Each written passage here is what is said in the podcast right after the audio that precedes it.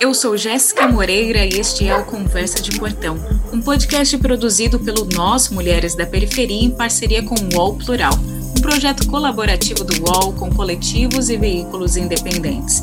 Semanalmente, nós ouvimos a história, opinião ou análise de mulheres sobre assuntos que são importantes para nós.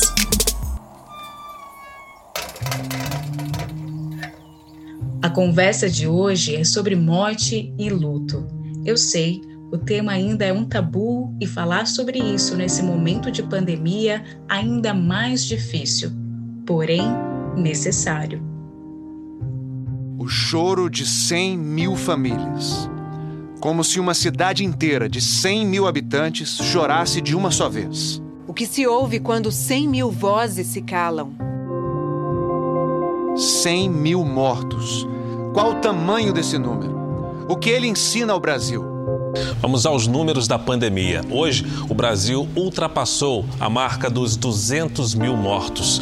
São 200.498. Atingimos a assombrosa marca de mais de 301 mil brasileiros mortos. Esse número é maior do que a população de 98% das cidades do país. Por trás de cada partida, um rosto, uma trajetória, muitas memórias. Especialistas sobre o assunto apontam que a cada morte, ao menos 11 pessoas ficam em luto. Se a cada 100 mil mortes nós temos um milhão de enlutados, nesse momento o Brasil já tem muito mais que 3 milhões de pessoas vivendo esse processo. O luto, no entanto, não possui uma receita de bolo e cada pessoa vive de um jeito, mesmo vivendo na mesma casa para ajudar quem está passando por isso nesse momento, o que inclui vivenciar o luto coletivo por conta do coronavírus, eu converso com a psicóloga Esther Maria Horta e a comunicóloga Yassanã Voyames. Esther é especialista em neuropsicologia pela Divisão de Psicologia do Hospital das Clínicas da USP integra a Articulação Nacional de Psicólogos Negros e a Sanã é comunicóloga e, desde que viveu a perda de seu filho Samuel, se dedica a estudar comunicação não violenta no projeto Missão Girafa e na iniciativa O Espaço.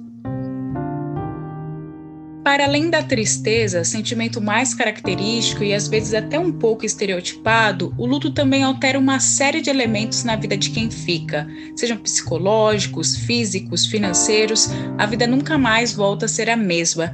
Esther, como explicar o luto a partir da psicologia?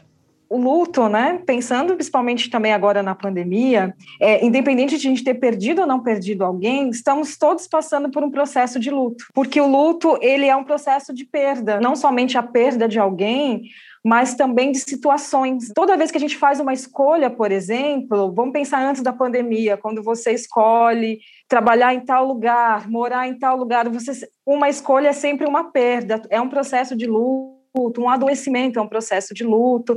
Então, o luto é isso, né? Ele é um processo natural de diferentes emoções, né, que vão decorrente de uma perda. Então, essa perda não somente é de uma pessoa, mas de situações. E quando a gente pensa na, na pandemia, a gente tem essa perda de trabalho, é, perdas afetivas, a perda de não estar indo em lugares que se costumava ir. A gente tem diferentes autores, tem as etapas mais conhecidas que são colocadas pela Elizabeth Ross, né, que é a negação, processo de primeiro é um processo de negação, de raiva, de barganha, de depressão e depois de aceitação.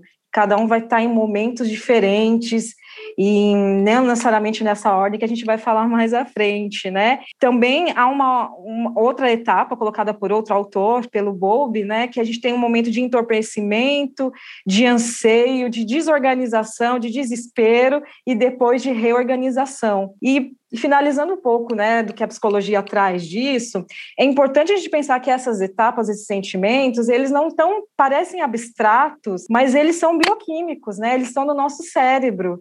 Então, é, isso tem a ver com neurotransmissores, todo mundo já ouviu em algum momento falar né, de depressão, de dopamina, essas coisas. Então, tudo isso está envolvido. A gente tem uma região chamada sistema límbico, que é na nossa região temporal do cérebro, Então vamos pensar assim na orelha, um pouco mais acima, assim na região do, das têmporas, vamos pensar ali que a gente tem uma série de, de estruturas que estão relacionadas com as nossas emoções, memória, o sono, é, uma série de estruturas de neurônios relacionados com esses processos.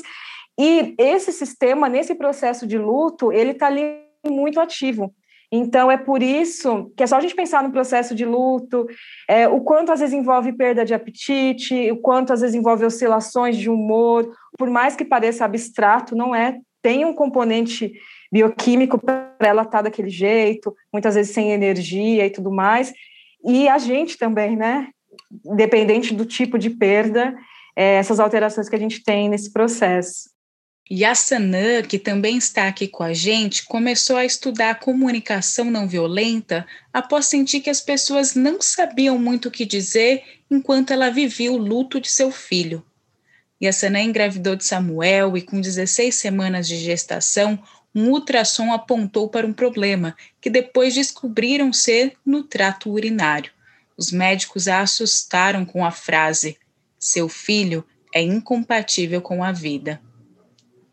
E a frase que eu escutei dos médicos, que é uma frase que me marcou muito, foi que o meu filho era incompatível com a vida.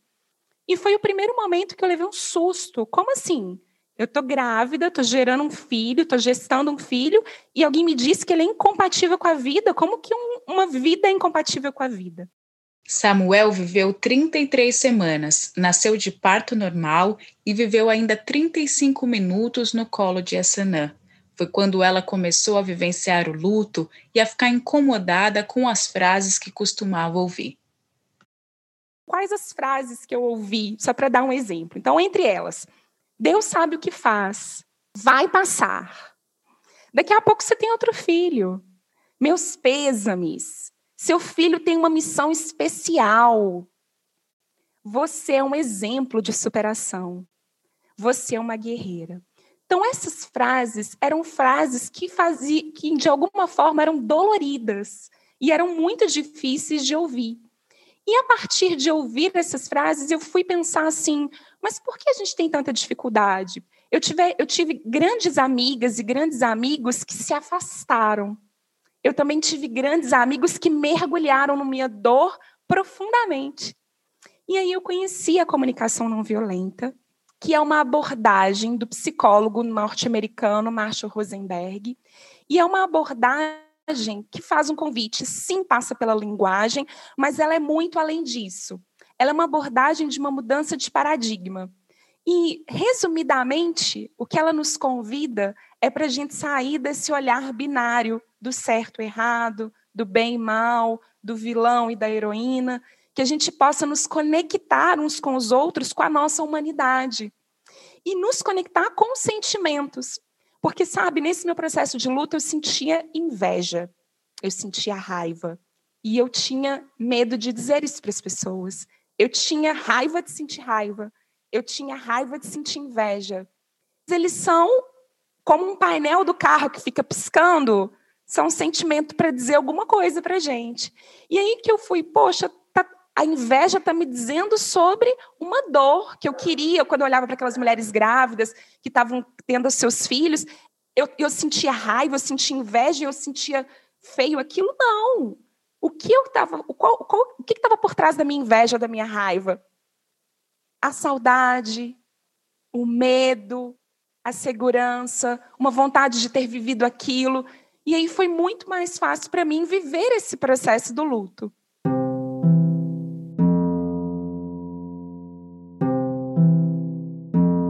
Esther, acredito que também te perguntam como ajudar uma pessoa enlutada. Para além de frases prontas como meus pêsames ou foi melhor assim, ou então dizer que a pessoa tem que fazer isso ou aquilo, que ações efetivas podem demonstrar respeito ao luto do outro? Pensando em formas práticas, voltando, é a escuta, respeitar os sentimentos. Achei muito importante que a Sana falou da comunicação não violenta, porque é violento também quando você fala não sinta isso. Ah, não se sinta culpada, não se sinta tal, faça tal coisa. A violência não é ofender somente, é você não escutar. Então, a comunicação não violenta está nisso, está no sentimento. Você ouviu a dor da pessoa e, a partir disso, você pensar no que você pode ajudar. Então, é escutar, entender que a pessoa precisa ela vivenciar o luto. Por mais doloroso que seja, a gente vê, às vezes, aquela pessoa que a gente ama, ela está sofrendo no processo de luto, mas pior é ela não vivenciar. O pior é ela ficar muito tempo numa negação, ela não lidar com isso tudo, porque isso vai aparecer lá na frente de outra forma, né? Auxiliar a pessoa nesse momento, que, por exemplo, vai e pensando em formas práticas, entendendo o que a pessoa precisa, talvez é um momento que aquela pessoa esteja precisando tomar medidas até que envolvam necessidades jurídicas, advogado, ou guardar as coisas da pessoa que se foi. Isso também faz parte do luto. Você pode estar junto com essa pessoa nesse momento. O como destinar as coisas da pessoa, não antecipar também. Às vezes não dá para a pessoa já querer mexer nas coisas de quem se foi, mas aquilo também é necessário, é importante. Vai ter que uma hora mexer com isso, porque não mexer com isso faz parte da negação. Então, entender. Bom, a pessoa está pronta para isso, eu vou ajudar ela agora, né? Escutar a pessoa, ver para o que, que ela está pronta, é o que, que ela está pronta e pensando. E por último, aí tanto para a pessoa que está nesse processo de do luto, quanto quem está querendo apoiar, entender que luto não é tristeza o tempo todo. A pessoa vai ter momentos de alegria, porque há talvez quem olhe e julgue e fala: nossa, mas ela está passando um processo de luto e está feliz, e saiu e sorriu. Ou a pessoa que está passando por esse processo se sentir culpada por ter sorrido, por estar tá feliz. E não, isso vai acontecer e precisa acontecer, né? É, não é estar triste o tempo todo, é oscilações e é preciso, sim, ter esse momento de alegria, de felicidade. E quem quiser apoiar, proporcione esses momentos, não achando que a pessoa vai estar feliz o tempo todo, mas proporcione momentos de conforto para a pessoa que está em luto. E a Sanã, a gente escuta muito as pessoas dizendo que temos que ser empáticos à dor do outro. O que a comunicação não violenta nos ensina sobre empatia? Como é que faz para ser empático sem invadir o espaço do outro? Eu lembro de uma frase do Rubem Alves que, fala, que ele falava que tinham muitos cursos de oratória e poucos cursos de escutatória. Então, é, a gente às vezes aprende a ouvir, mas não de verdade escutar o outro e estar tá verdadeiramente disponível. Às vezes o outro vai dizer alguma coisa e a gente fala, não, mas peraí, deixa, mas você não sabe o que aconteceu comigo. A gente quer disputar dor, ou a gente quer aconselhar, não de verdade estar tá ali para a presença do outro, para escutar. É, e a gente falou um pouquinho antes né, sobre as dificuldades que as pessoas têm de dizer essas frases que são prontas ou dizer frases que podem machucar. Mas por trás disso está muito do nosso medo de falar do luto, que foi o que você começou falando, né? Desse tabu. É, e esse tabu de que, nossa, o sol está lindo lá fora, não fica triste, não. Até a nossa pergunta, oi, tudo bem, já é uma imposição de que, por favor, não me responda que está tudo mal. É, a frase, por exemplo, meus sentimentos, é uma das frases que eu mais ouvi. Muitas vezes o meu sentimento está igual na resposta do oi, tudo bem. É uma frase pronta porque eu não sei dizer outra. Porque, por favor, não fale comigo sobre, sobre luto, sobre a sua dor, porque quando você fala da sua dor, dói em mim e eu não sei lidar com isso. Né? A gente está vivendo agora todo mundo cobrando empatia uns dos outros. Mas a gente às vezes chama de empatia e a gente não caminha para uma outra palavra que é um princípio da comunicação não violenta e é algo para mim que é o caminho também para que a gente possa apoiar alguém no processo de luto, que é a compaixão. Então, quando a gente pensa né, na empatia, a gente acha que é se colocar no lugar do outro, só que nunca conseguiríamos fazer isso, como impossível se colocar no lugar do outro. Às vezes a gente fala assim, a ah, empatia é calçar o sapato do outro, só que eu calço 37, talvez a Esther calce 38, então vai ficar largo, vai ficar apertado. Empatia não é isso. Empatia tem uma outra palavrinha que pode nos ajudar, que é ser espaço, né? que é tentar ser espaço para o outro. Mas a empatia sozinha, ela também pode não nos apoiar. Então a gente caminha para a compaixão, que muita gente confunde com piedade, com dó, mas não é nesse lugar. A compaixão caminha no lugar do o que eu posso fazer. A compaixão é a disposição de apoio. Mas muitas vezes a gente acha que o apoio só funciona se dá resultado, mas não. Compaixão é o ônibus está Sabe aquele momento, agora um pouco mais longe talvez acontecer, mas aquele momento que você está no ponto do ônibus, vem o ônibus e alguém está correndo e você fala, motorista, para. Isso é compaixão. Só que você faz isso, muitas vezes o ônibus passa, mas valeu aquilo que você fez. E isso também vale para o luto.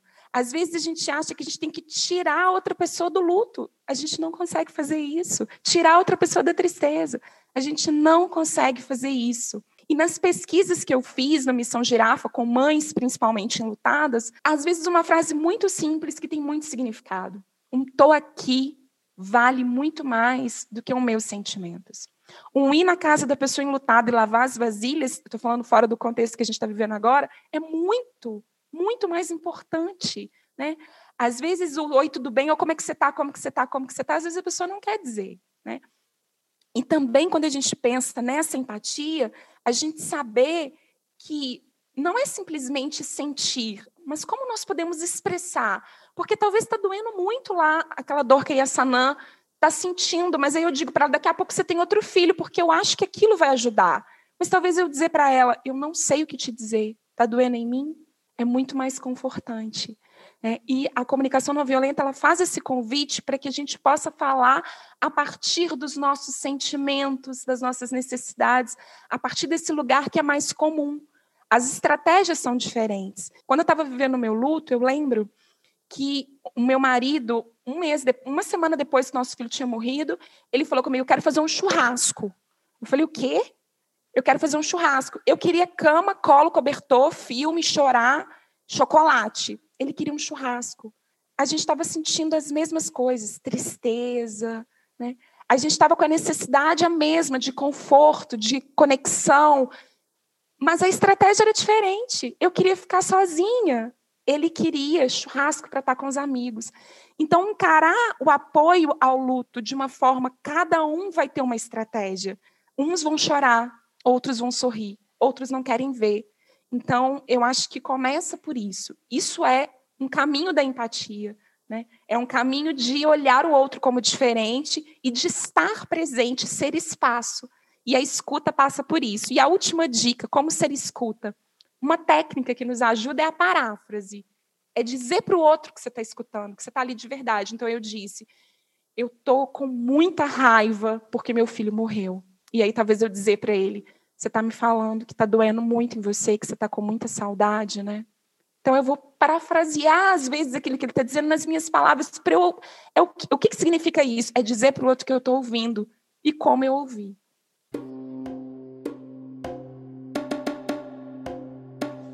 A gente sabe que, infelizmente, a morte sempre foi assunto constante nas periferias. Muitas vezes na surdina, porque é proibido dizer quem matou, quem mandou matar. Então, falar de luto nem sempre é fácil para nós, muito menos as mulheres negras, que ainda, infelizmente, são as que mais perdem seus filhos para a violência do Estado. Embora a Covid-19 atinja todas e todos, a gente sabe que, por conta das desigualdades históricas, a morte pelo coronavírus também afeta ainda mais os nossos territórios nas periferias, que são compostos majoritariamente por pessoas negras. A pandemia do novo coronavírus colocou à mostra uma situação ainda comum no Brasil, mesmo em 2020. Será que o país trata da mesma forma todos os seus cidadãos, independente de cor, raça ou etnia? Um levantamento do Ministério da Saúde mostra que a resposta pode ser pior do que você imagina. Aproximadamente um em cada quatro brasileiros hospitalizados com síndrome respiratória aguda grave é negro. Também é a população negra que mais tem morrido de Covid-19, 54,8% dos casos. Esther, para você que atua na Aliança Pró Saúde da População Negra e também na articulação de psicólogos negros, como é que vocês têm refletido sobre o luto da população preta nesse momento de pandemia? A questão da pandemia, assim, o luto, ele está ali presente, as perdas a todo momento, porque você abre o grupo e tal, você tem as notícias, em especial na área da saúde, a equipe de enfermagem, né, que são, em maioria, a, técnicos de enfermagem, são mulheres pretas, são enfermeiros enfermeiras pretas, então, vem muito esse dado, e, e, lembrando, né, antes disso, a primeira pessoa a, a morrer de Covid foi uma mulher preta, empregada doméstica. Então, isso atravessa, né, para além do vamos falar sobre isso, vamos fazer um fórum, vamos conversar sobre as notícias que vão chegando, né, e que impactam bastante. E o que a gente tem tentado transformar com isso é apontar o quanto isso é só uma continuidade do genocídio e trazer isso para levar para a comunidade as armadilhas, né, de não se confiar na vacina, de não querer usar máscara, porque tudo isso também é uma faceta do, do genocídio, né? Em sua experiência no coletivo Adelinas, também de mulheres negras, Esther esteve em contato com grupos como Mães de Maio, que vivenciam um luto forçado a partir da violência de Estado. Segundo o Atlas da Violência 2020, 75,7% das vítimas de homicídio são pretas e pardas.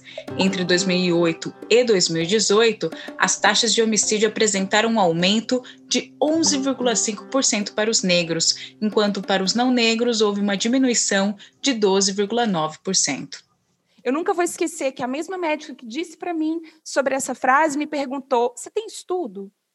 Porque quando ela viu a minha ficha, ela viu o meu bairro periférico. E ela queria saber se eu tinha estudo para explicar para mim o que estava acontecendo com meu filho. E se eu dissesse para ela que eu não tinha, eu teria as mesmas informações?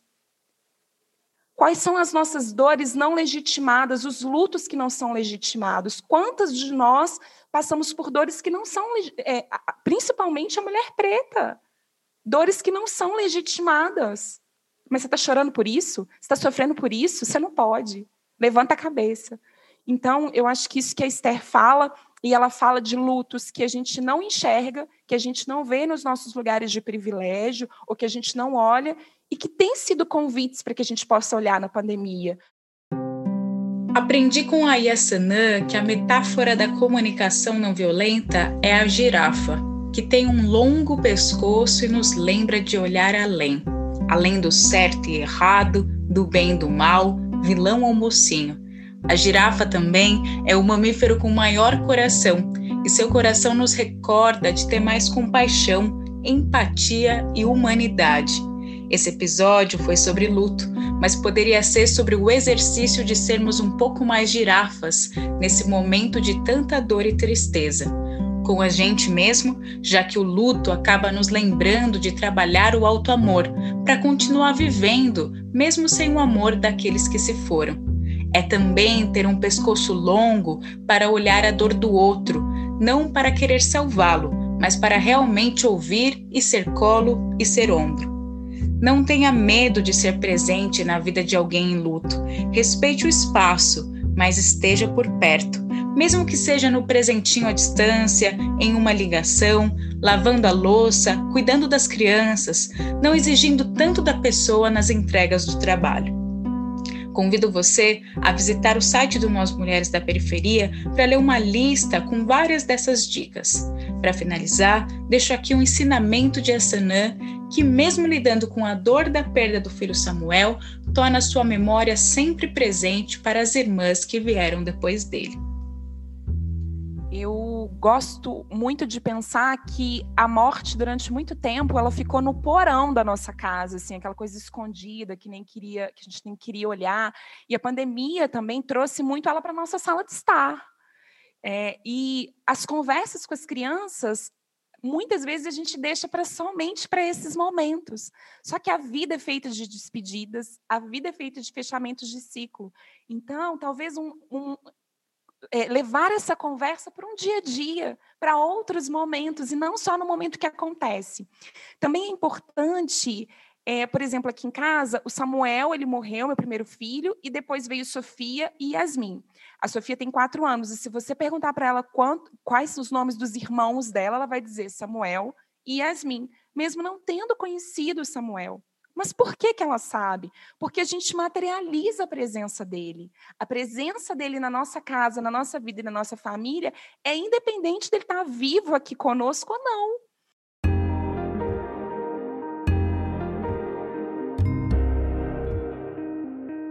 O Nós Mulheres da Periferia está com uma campanha de financiamento recorrente no Catarse. Para apoiar, basta digitar catarse.me barra Nós Mulheres da Periferia. Eu sou Jéssica Moreira e este foi o Conversa de Portão, um podcast produzido pelo Nós Mulheres da Periferia em parceria com o UOL Plural, um projeto colaborativo do UOL com coletivos e veículos independentes. Semanalmente, nós ouvimos a história, opinião ou análise de mulheres sobre assuntos que são importantes para nós. Você pode ouvir a gente no Spotify, Deezer, Google Podcast e por WhatsApp. É só se cadastrar na nossa lista de transmissão. Esse podcast foi produzido por Carol Moreno. A trilha sonora e edição por Sabrina Teixeira Novaz e Camila Borges. Nesse episódio, utilizamos áudios da TV Globo, TV Record, TV Cultura e TV Senado. Hoje eu fico por aqui e até a nossa próxima Conversa de Portão.